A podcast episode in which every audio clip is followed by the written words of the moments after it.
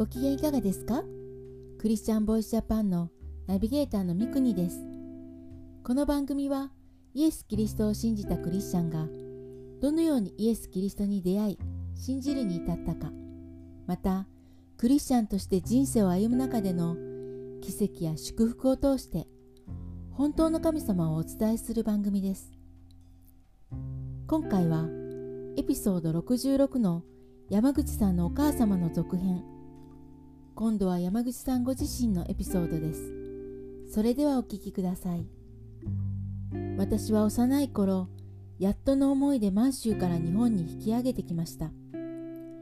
神戸での生活は決して楽ではありませんでしたが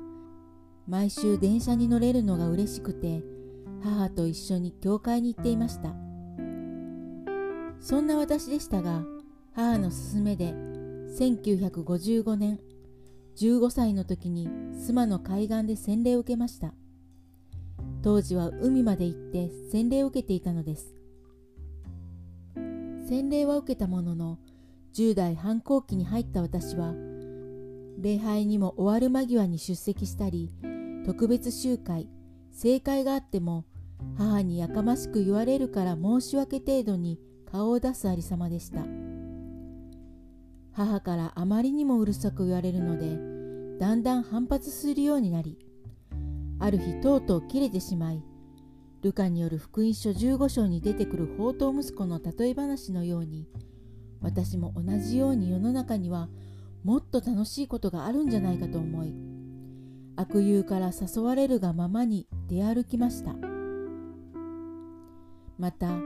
悪友の一人が暴力団に入りたいと言い出し山口組の幹部の家にまで一緒についていったこともありました。ですから一つ間違うと私も今頃暴力団の一員になっていたかもしれません。ある土曜日の夜酒場をうろつき喧嘩をして警察に捕まりました。警察署に連れて行かれた時母が身元引受人として来てくれました。その時母の流した涙を見て心が痛くなりました。母だけでなく神に対してもまた弟たちに対しても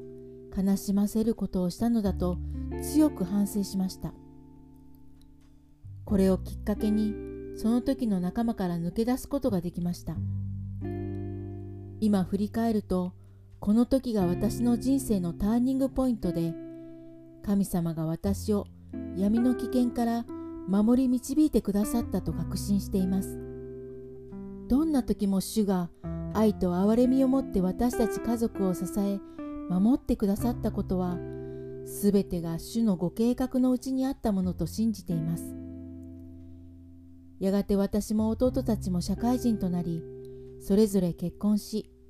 日曜日には教会で3家族みんなが揃うクリスチャン家庭となりました。母は毎週教会で孫たちにお菓子をあげるのを楽しみにしていました。私たち夫婦はイエス・キリストの救いと永遠の命を信じる信仰を子供たちや孫世代に伝え継承していきたいと願っています。いかがだったでしょうか？山口さんは33歳から81歳まで48年間教会学校の奉仕をされ子供たちにイエス様を伝えてこられました。ある時神戸から会社の代表として選ばれ東京本社の社長など重鎮の前でプレゼンテーションをする機会がありました。大きなホールです。とても緊張する場面なのですがいつも教会で子供たちの前で話していたので全く緊張せず原稿も見ずに話すことができその話が噛み砕いていて分かりやすかったということで社長賞を2回もいただいたそうです。山口さんはいつも子どもたちにどうやったら分かりやすく伝わるかを考えて奉仕していたのでそれが会社でも生かされたと神様に感謝されていました。